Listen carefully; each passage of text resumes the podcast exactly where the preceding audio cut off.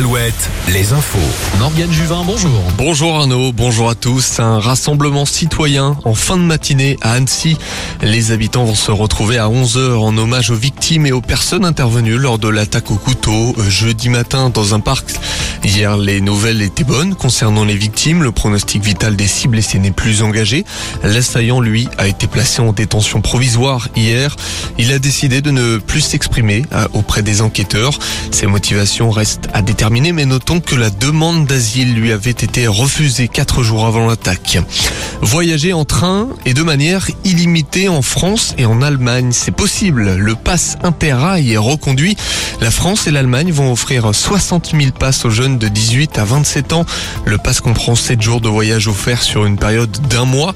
Côté français, la moitié des 30 000 passes sera distribuée en priorité aux étudiants boursiers et jeunes apprentis. Pour obtenir son pass, rendez-vous demain à 10h sur le site passefranceallemagne.fr. Le courant devrait revenir ce matin. En Mayenne, une cinquantaine de foyers sont privés d'électricité suite à l'épisode orageux de vendredi. Rétablissement prévu ce matin dans le nord-ouest. Près de 1000 clients étaient concernés vendredi soir. Ce sera donc un choc au sommet en finale de top 14. Le derby de l'Atlantique entre La Rochelle et Bordeaux-Bègles s'est soldé hier par une victoire des Maritimes, 24 à 13. Bordeaux qui échoue en demi pour la troisième fois consécutive. Finale de top 14 samedi prochain entre le Stade Rochelet et le Stade Toulousain.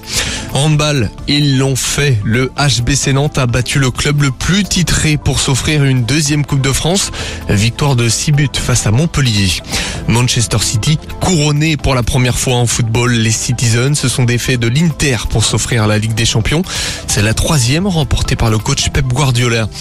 C'est ce week-end la phase finale du tournoi, la Micaline Basket Go. Ce tournoi regroupe des joueurs de la catégorie U15 venus de toute la France, garçons et filles, sur trois niveaux de compétition, départementale, régionale et élite. Après neuf mois de phase de qualification, les 720 meilleurs joueurs se sont donné rendez-vous en Vendée à Saint-Jean-de-Mont et Chaland, ainsi que huit autres clubs partenaires pour jouer près de 200 matchs sur l'ensemble du week-end. Devenu une référence dans le basket français, le tournoi est un vrai tremplin, un tremplin de visibilité pour les jeunes joueurs. Y ont participé entre autres Boris Diao, Nicolas Batum ou encore l'inévitable Victor Wembanyama. À la plus grande joie de Thierry Auger, c'est le président de la Micaline Basket Go. On l'écoute. Fierté, c'est d'avoir pu découvrir, peut-être pas avant tout le monde, mais vraiment de, découvrir en 2019 euh, Victor Wembanyama, qui avait déjà épaté euh, tous les connaisseurs du basket. Je crois que la recette, elle est simple. C'est euh, à la fois ce mode de qualification des clubs hein, qui fait vraiment la particularité de ce tournoi. Donc on a déjà un niveau de jeu qui est important, et puis c'est également l'association de ce côté festif, puisque pour euh, pour les équipes, c'est aussi la fête du basket euh, tout le week-end. On a l'habitude de dire entre nous que c'est une véritable Coupe de France euh, de cette catégorie U15, puisque tous les clubs peuvent participer. La météo.